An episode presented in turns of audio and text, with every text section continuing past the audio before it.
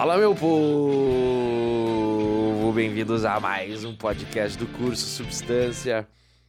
Esse curso de filosofia e sociologia para a prova do Enem, 100% online, um curso de alta performance, com 20 videoaulas gravadas, mais de 340 exercícios corrigidos em vídeo, simulado próprio, original, de questões originais, correção gravada atendimento personalizado aos nossos estudantes, cronograma personalizado e os nossos podcasts, né?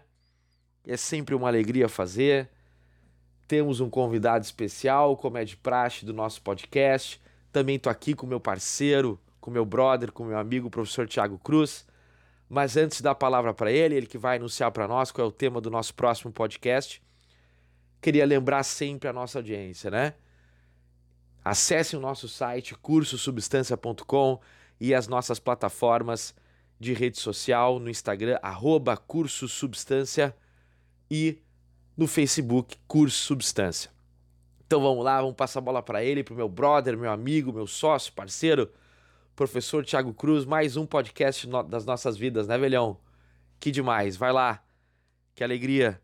Fala para nós, o que, que vai ser hoje? Oi, gente, uma satisfação estar tá aqui de novo tocando adiante mais um podcast do Substância, ao lado do meu grande amigo parceiro de Substância, professor Michael, que já consagrou esse Fala meu povo! Que a gente já pensa aqui num Fausto Silva, num Luciano Huck, Galvão Bueno, porque de fato né, nós temos uma fórmula que já se garante de sucesso. Eu, pelo menos, quando troco áudios com esse estimado professor e amigo, vira e mexe, eu mando um Fala Meu Povo em função desse novo modo de nos apresentar, que foi por ele de maneira excelente criado. Pessoal, o tema para hoje, para o nosso podcast, qual é? De grande importância social, não há dúvida alguma, os conceitos de estereótipo, preconceito, discriminação e segregação. Dando uma olhadinha no tema e a sua importância para o Enem, vale dizer para o nosso estudante, né, para o nosso aluno e aluna em especial, que se a gente pegar a última década, as últimas provas, os 10 anos que nos antecedem, nós tivemos um conjunto de questões amparadas, claro, em objetos de estudo e nas matrizes do Enem, cobrando esses conceitos. A saber, nós já tivemos mais de uma vez um enunciado apresentando como gabarito o termo discriminação, ou o termo preconceito, ou o termo segregação. E todos esses quatro termos, portanto incluindo o estereótipo, aparecem em enunciados das questões, ou nos seus comandos. Portanto, gente, além da importância social, que é salta aos olhos em falar sobre esses assuntos todos, para a prova é de grande valia dominar e saber transitar entre as noções que cada um deles contém. Seguindo um pouquinho aqui, a gente pode falar, claro, não há dúvida alguma, sobre o aspecto de uma prova configurada a partir de matrizes. É bem importante isso. Nós aqui no Substância a gente acabou utilizando um método sintético de olhar para as provas ao longo dos anos, identificar padrões e a partir disso analisar o que elas teriam de relação com as tais matrizes do Enem. E depois de ver essas matrizes, a gente volta às questões e identifica claramente os comandos, os objetos de estudos, as habilidades e competências. A competência 5, por exemplo, fala sobre utilizar conhecimentos históricos para compreender e valorizar fundamentos da cidadania e da democracia. Cidadania e democracia, termos também que figuram na prova de maneira regular. Aí a gente segue para falar numa habilidade, como a 22 em Humanidades, que fala em analisar as lutas sociais e conquistas obtidas no que se refere às mudanças nas legislações ou políticas públicas. A gente vai falar de legislação quanto à questão de discriminação, preconceito. Adiante, habilidade 25, a gente pode pensar em identificar estratégias que promovam formas de inclusão social, portanto, supondo um contexto histórico de exclusão. Tudo isso, gente, para dizer que a conversa de hoje, o nosso convidado, que vai ser devidamente apresentado em breve, ela vale muito para quem está se preparando para o Enem. Olha aí, obrigado, Tiagão. Já começamos em alto nível. Aqui é assim, né? Na primeira fala, já começamos em alto nível, mostrando a importância do tema, trazendo elementos importantes. E que orgulho desse parceiro, que consegue sempre se expressar muito bem Então agora vamos a ele, meus amigos. Vamos apresentar o nosso convidado de hoje. Estamos hoje aqui com ele, professor Guilherme Soares, graduado em Ciências Sociais, mestre em Educação pela URGS, que atua numa linha de pesquisa na área de Educação, Cultura e Humanidades, mais especificamente investigando as trajetórias estudantis.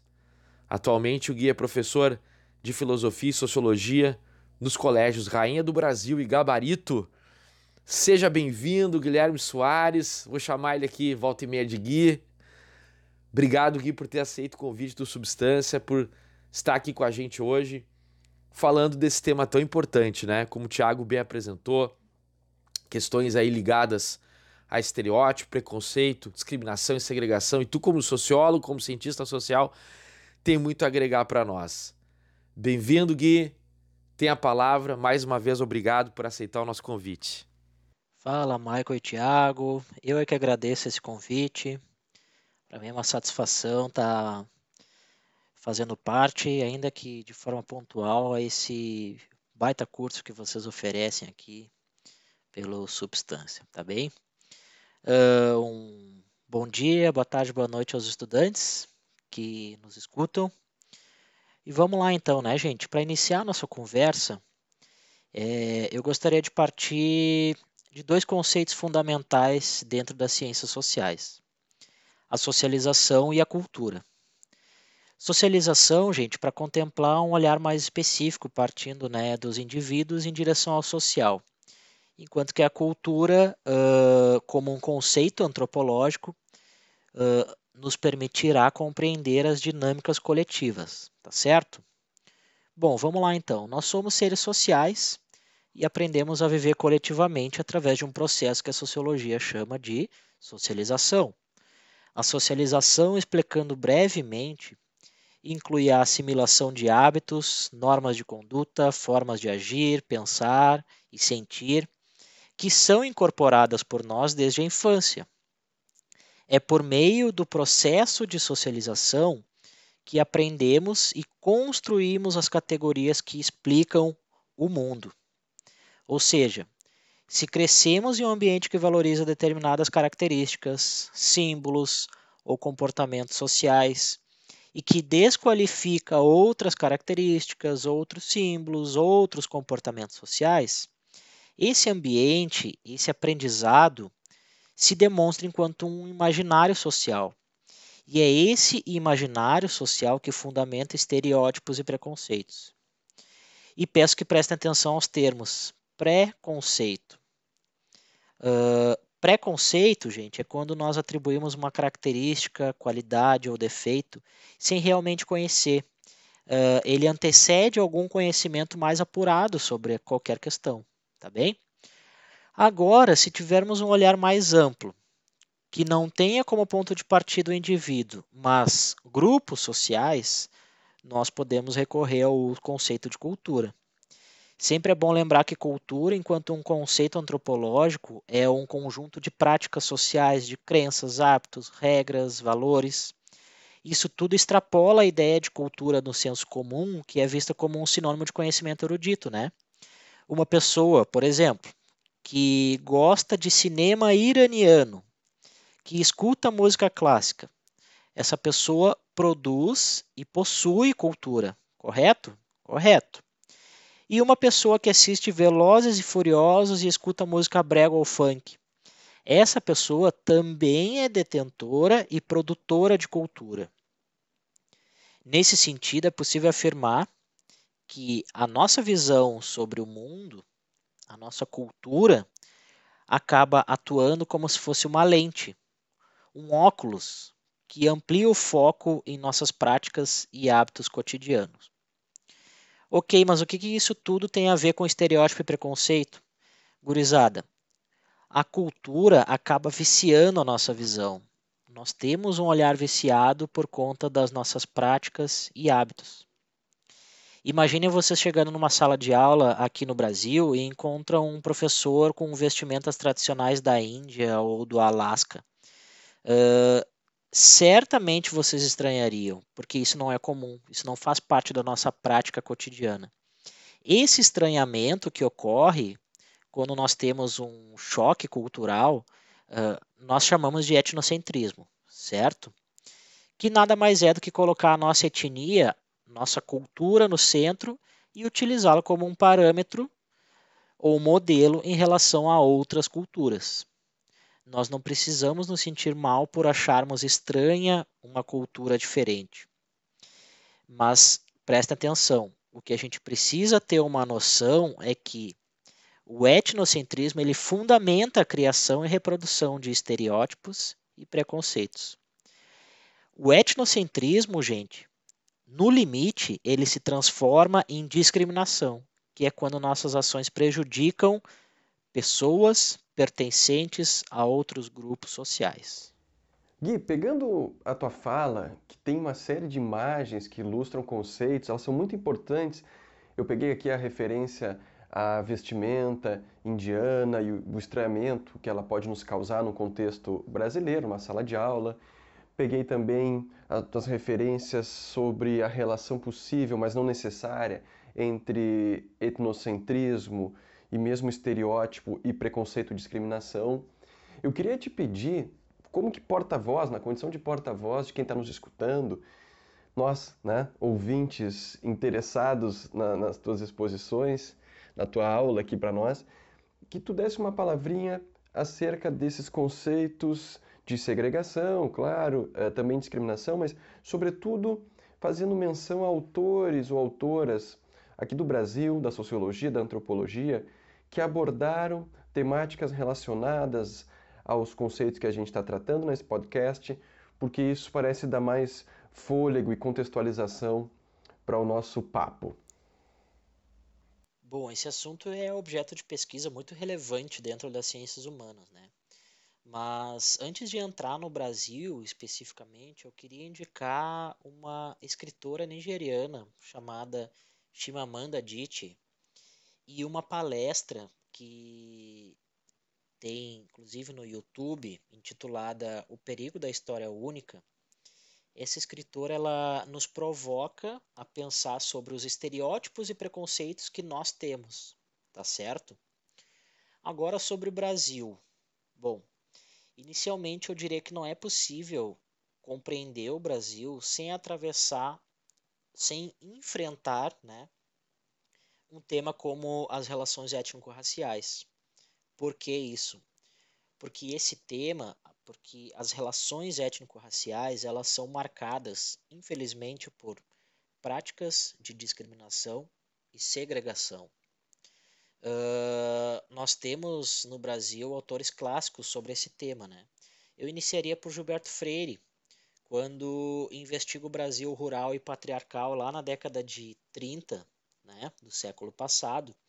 E ele conclui que a miscigenação, diferente de como acontecia lá nos Estados Unidos, por exemplo, seria algo positivo para a formação da sociedade brasileira. Essa interpretação se popularizou muito através da expressão de democracia racial.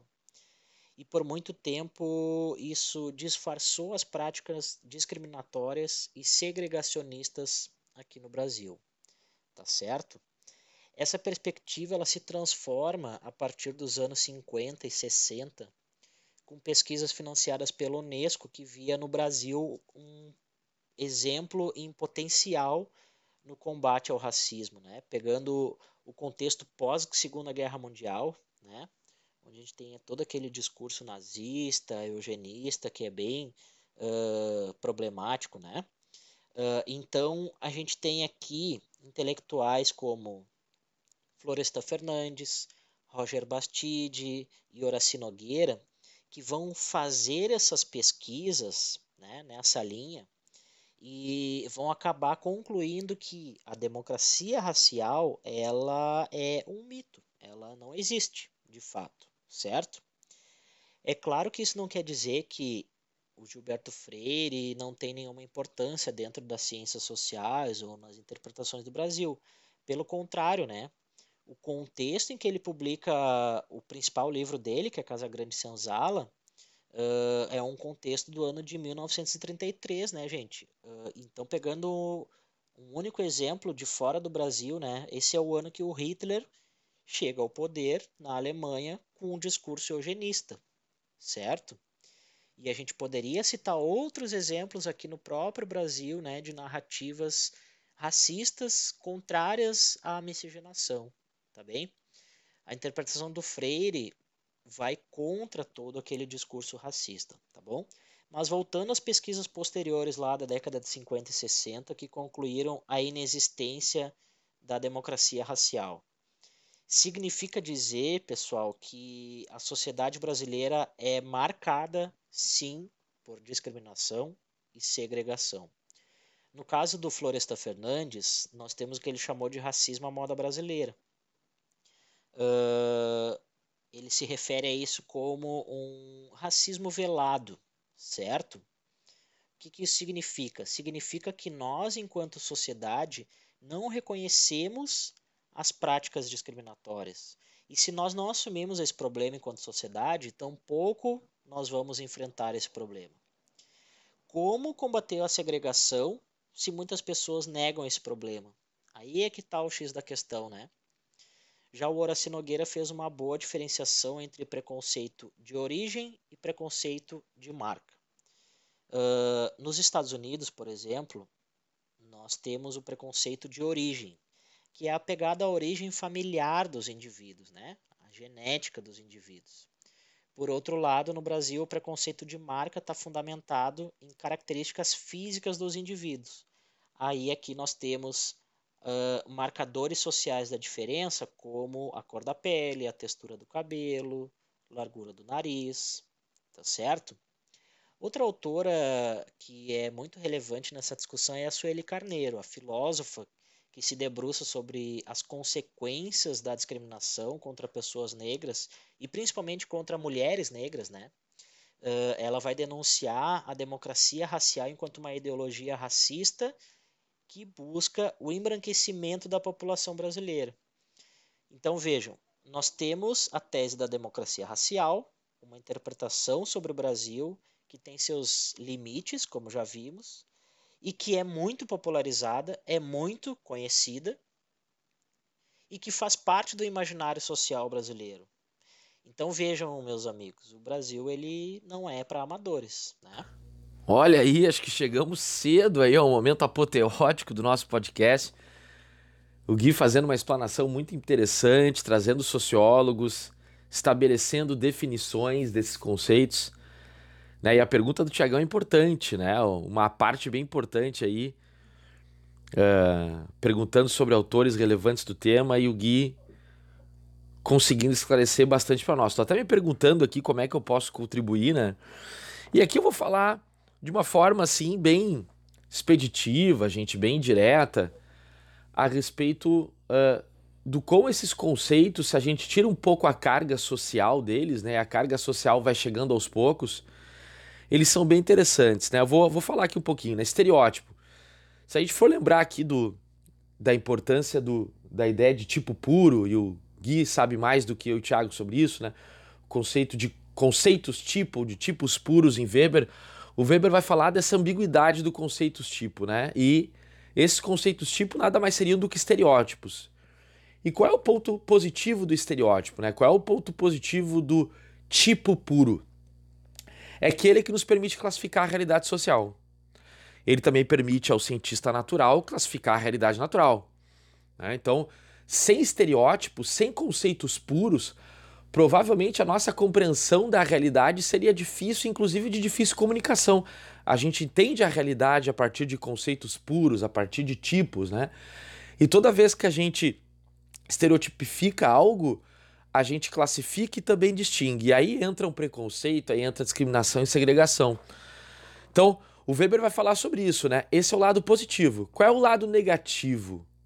Qual é o lado, digamos assim, limitante do estereótipo é que a realidade é sempre mais complexa do que a forma a partir da qual a gente pensa sobre ela. Né? Então eu poderia que eu sempre utilizo em aulas, Gui, vamos ver se tu gosta desse meu exemplo, né? Eu sempre comento, né? Bom, vamos pegar o conceito clássico marxista de uh, burguesia, né? A burguesia é aquela que detém os meios de produção, certo? Bom, uh, proprietária dos meios de produção. Agora, quando eu penso em termos contemporâneos, vida burguesa, eu falo de uma vida de consumo. Aí eu pergunto, uma vida burguesa está restrita à burguesia? Não. Mesmo quem não é proprietário dos meios de produção tem uma vida de consumo. E pode ter uma vida até confortável de consumo. Então, aí nós vemos o limite do conceito. Eu brinco com os alunos a respeito do conceito de planeta. Né? Eu lembro que no meu tempo de criança tinham nove planetas. De repente, Plutão não era mais planeta. De repente, passou a ser de novo. Eu não sei qual é a última informação. Né? Os nossos ouvintes e os nossos estudantes que estão ouvindo podem nos ajudar. Então, uh, há um ponto positivo e um ponto uh, obscuro no estereótipo, do conceito tipo, que o Weber nos lembra bem.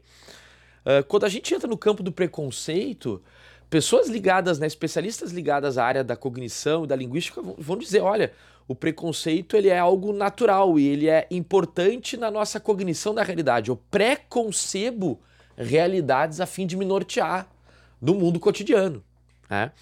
A questão é quando esse preconceito entra no campo moral e social. Né? Quando eu preconcebo que alguém de um determinado estereótipo, ao passar na rua, me remete a uma uh, um estereótipo de um criminoso e eu com isso estou sendo preconceituoso com esse sujeito. Aí entra o tema sociologicamente importante, né, Gui e Thiago? E aí eu aproveito para para passar a bola para o Tiagão, para trabalhar um pouco mais sobre isso, né? Tiagão, fala um pouco mais então, né, sobre uh, como é que isso chega no que diz respeito ao Brasil com relação à discriminação, à legislação brasileira, como é que entra a questão de cor, religião, sociedade. Fala um pouquinho mais para nós aí. Bom, sem dúvida alguma, esse tema sendo multifacetado, ele admite uma série de abordagens da nossa parte. E esse recorte me parece importante, professor Michael, de falar de questões de preconceito, discriminação, segundo a legislação e os tipos né, de discriminação preconceito que se podem uh, manifestar numa cultura, numa sociedade. Aqui a gente pode se valer, eu acho, até mesmo do princípio durkheimiano, de olhar para a sociologia ou para uma ciência da sociedade que tenta entender, a partir de elementos objetivos da constituição dessa realidade, alguma característica que lhe diga respeito. E assim a gente vai para a legislação brasileira. O primeiro ponto que eu traria é uma menção ao Código Civil Brasileiro de 1916, o nosso primeiro Código Civil, para que a gente perceba que há pouco mais de 100 anos e um Código Civil que ficou de pé até 2002, quando a nova redação foi produzida, nós tínhamos passagens que falavam em direitos e deveres do marido. Tinha esse recorte entre marido e esposa, homem e mulher, claramente. E aí aparece lá no artigo 6 são incapazes relativamente a certos atos ou a maneira de os exercer. Inciso 2. As mulheres casadas enquanto subsistir a sociedade conjugal. Olha que coisa mais curiosa, parece outro mundo. Artigo 233.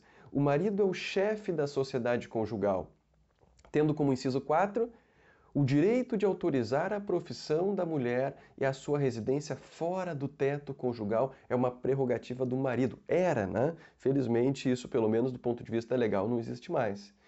E adiante aqui, só para dar mais uma ideia dessa ficção que foi realidade, no artigo 178 tinha a prescrição em 10 dias contados do casamento, a ação do marido é facultada para anular o matrimônio contraído com mulher já deflorada, quer dizer, dar fim àquela relação de matrimônio configurada em função de o marido perceber que a mulher não é virgem.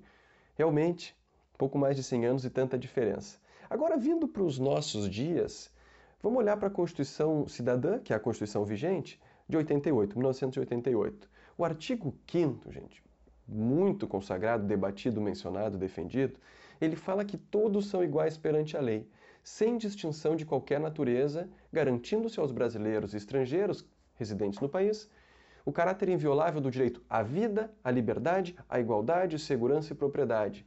Ou seja, qualquer tipo de discriminação com base nesses predicados, como é, raça, etnia, sexo, idade, vai se mostrar, a menos que com uma justificativa específica e sem implicar um preconceito, ou seja, algo da ordem do prejuízo àquele grupo que está sendo discriminado, vai se mostrar um absurdo.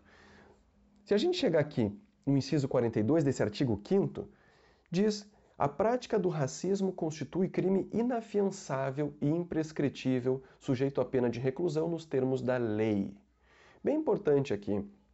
A gente tem, então, segundo a legislação brasileira, na Constituição Federal, um inciso que toma como inafiançável e imprescritível o crime de racismo.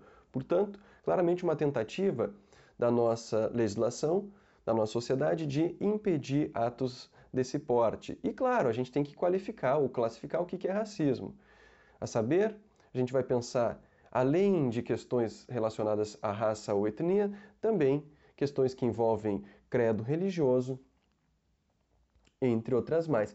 Vamos olhar aqui, adiante, falando no aspecto não propriamente legal exclusivamente, mas decisões recentes do Supremo Tribunal Federal que diz respeito ao tema que a gente está abordando.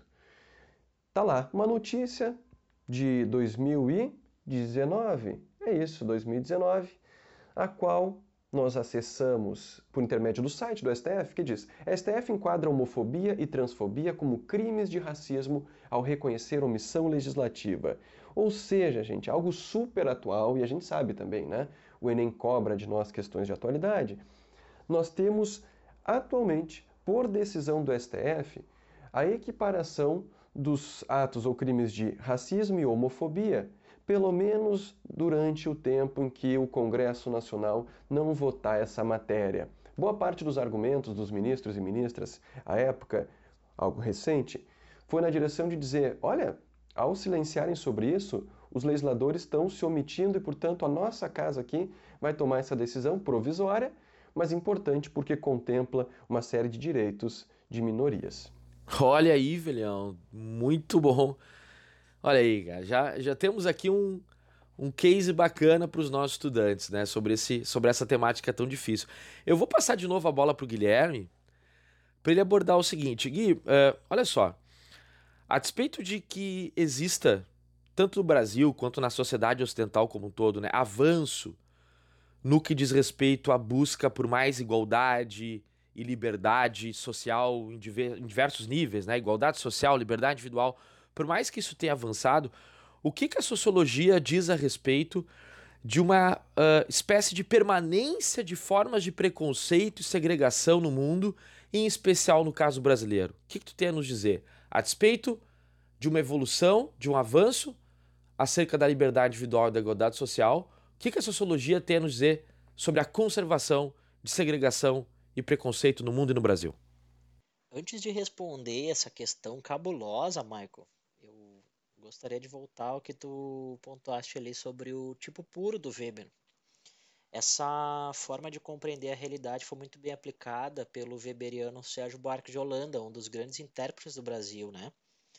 Uh, e como um bom weberiano, ou seja, uh, aquele que utiliza, se utiliza da metodologia desenvolvida por Weber, ele cria um tipo puro ou tipo ideal para explicar a sociedade brasileira.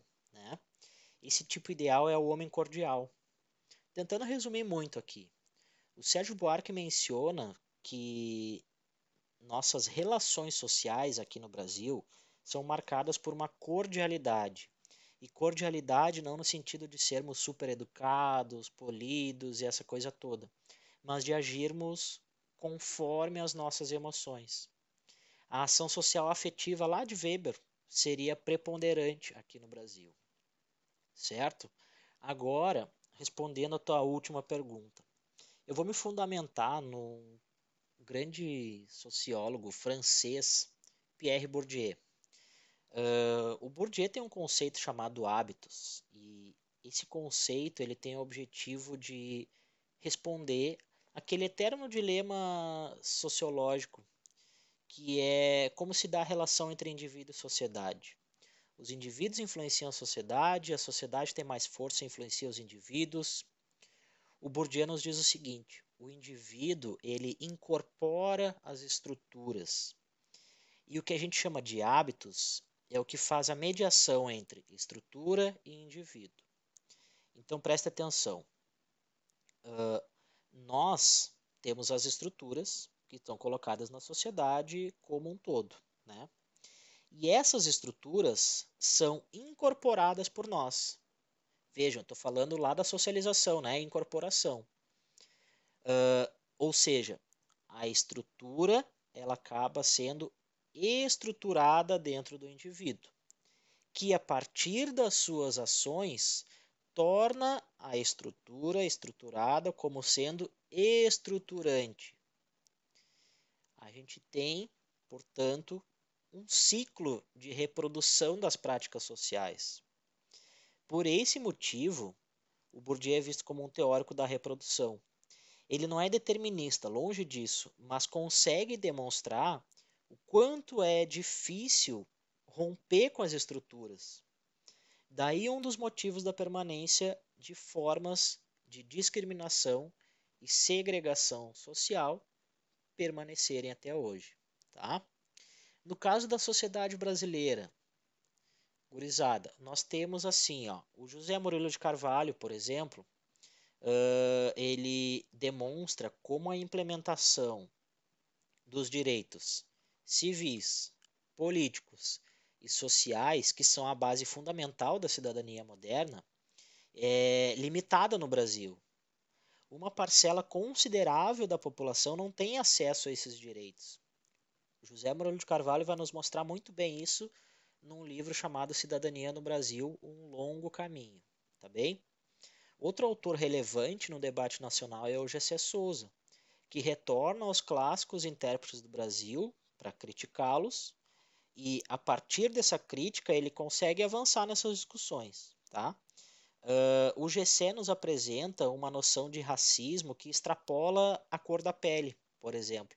Aquele racismo de marca, né, do Horaci Nogueira.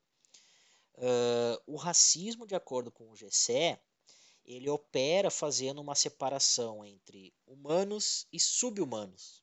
Ele desumaniza seres humanos, correto? Isso ocorre através da cor da pele, obviamente, mas também através de culturas e classes sociais. E se nós temos pessoas vistas como subhumanas, teremos uma subcidadania, que é um termo utilizado em um dos principais livros desse sociólogo. Tá certo?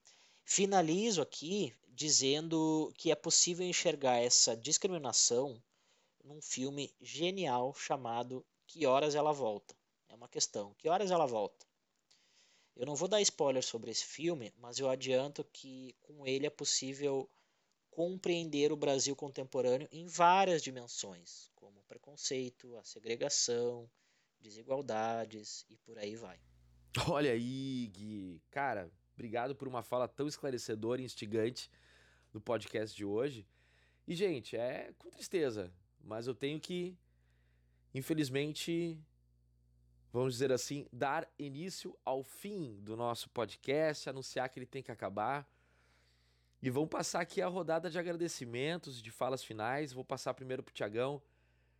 Meu velho, mais uma vez, obrigado pela presença, obrigado pela tua contribuição sempre inteligente, sempre desafiadora.